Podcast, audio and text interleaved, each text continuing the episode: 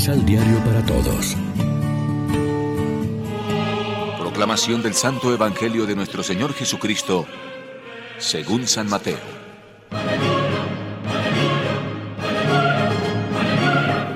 Se verifica en el reino de los cielos la historia siguiente. Al partir a tierras lejanas, un hombre reunió a sus servidores y les encargó sus pertenencias. Al primero le dio cinco talentos de oro, a otro le dio dos, y al tercero solamente uno, a cada uno según su capacidad, e inmediatamente se marchó.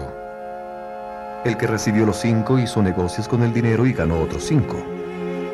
El que recibió dos hizo otro tanto y ganó otros dos. Pero el que recibió uno hizo un hoyo en la tierra y escondió el dinero de su patrón. Después de mucho tiempo volvió el señor de esos servidores y les pidió cuentas.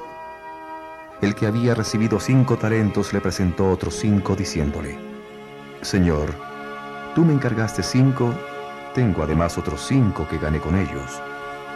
El patrón le contestó, Muy bien, servidor bueno y honrado, ya que has sido fiel en lo poco, yo te voy a confiar mucho más ven a compartir la alegría de tu Señor. Llegó después el que tenía dos y dijo, Señor, me encargaste dos talentos, traigo además otros dos que gané con ellos. El patrón le dijo, Muy bien, servidor bueno y honrado, ya que has sido fiel en lo poco, yo te confiaré mucho más. Ven a compartir la alegría de tu Señor. Por último vino el que había recibido un talento y dijo, Señor, yo sé que eres un horrible exigente, que quieres cosechar donde no has sembrado y recoger donde no has trillado. Por eso yo tuve miedo y escondí en tierra tu dinero. Aquí tienes lo tuyo. Pero su patrón le contestó, Servidor malo y flojo, sabías que cosecho donde no he sembrado y recojo donde no he trillado.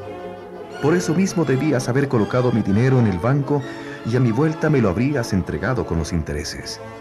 Quítenle pues el talento y entréguenselo al que tiene diez, porque al que produce se le dará y tendrá en abundancia, pero al que no produce se le quitará hasta lo que tiene. Y a ese servidor inútil échenlo a la oscuridad de allá afuera. Allí habrá llanto y desesperación. Lección Divina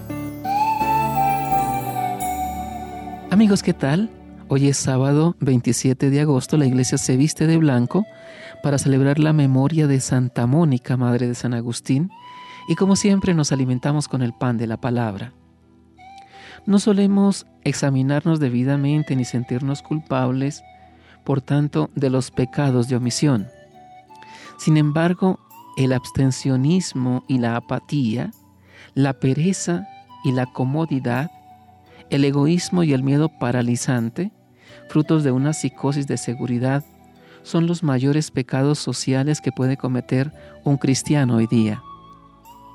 Los talentos que Dios nos ha ofrecido son en primer lugar los bienes y riquezas de su reino, la salvación, la fe, su amor, su amistad.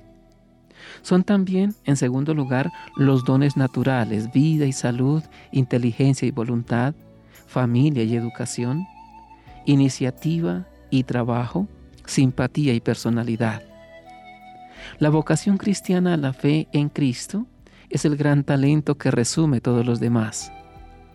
Pues bien, todos esos dones y talentos no son más que nuestro uso privado y exclusivo. Pues bien, todos esos dones y talentos no son para nuestro uso privado y exclusivo, en realidad, más que propietarios, somos administradores de los mismos. El dilema insoslayable que se nos plantea es explotar nuestros talentos al servicio de Dios y de los hermanos, o bien enterrarlos egoísta y estérilmente. Son innumerables los cristianos que entierran sus talentos apuntándose al mínimo obligatorio para no complicarse la vida para no tener que arriesgar nada en un compromiso serio en bien de los demás.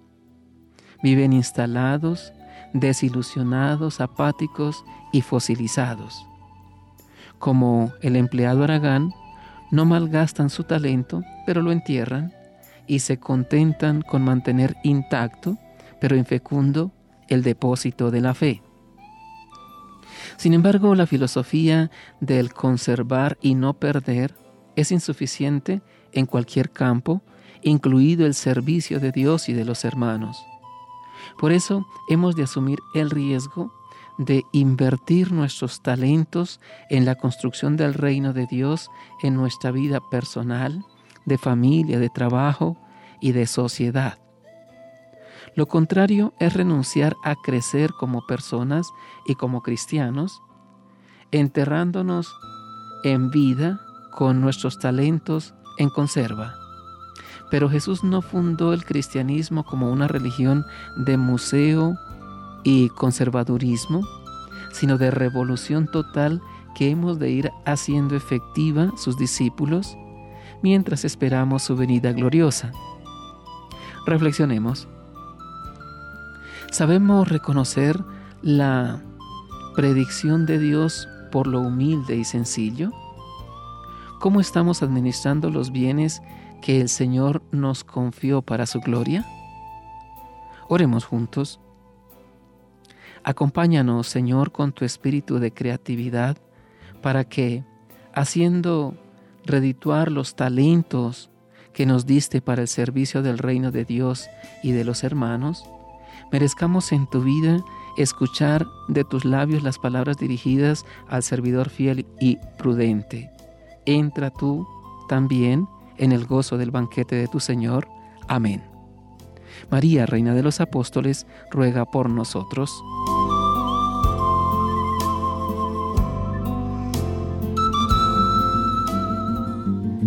Complementa los ocho pasos de la Alexio Divina adquiriendo el emisal Pan de la Palabra en Librería San Pablo o distribuidores.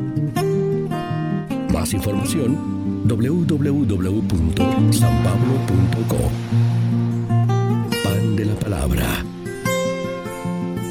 Vive la reflexión.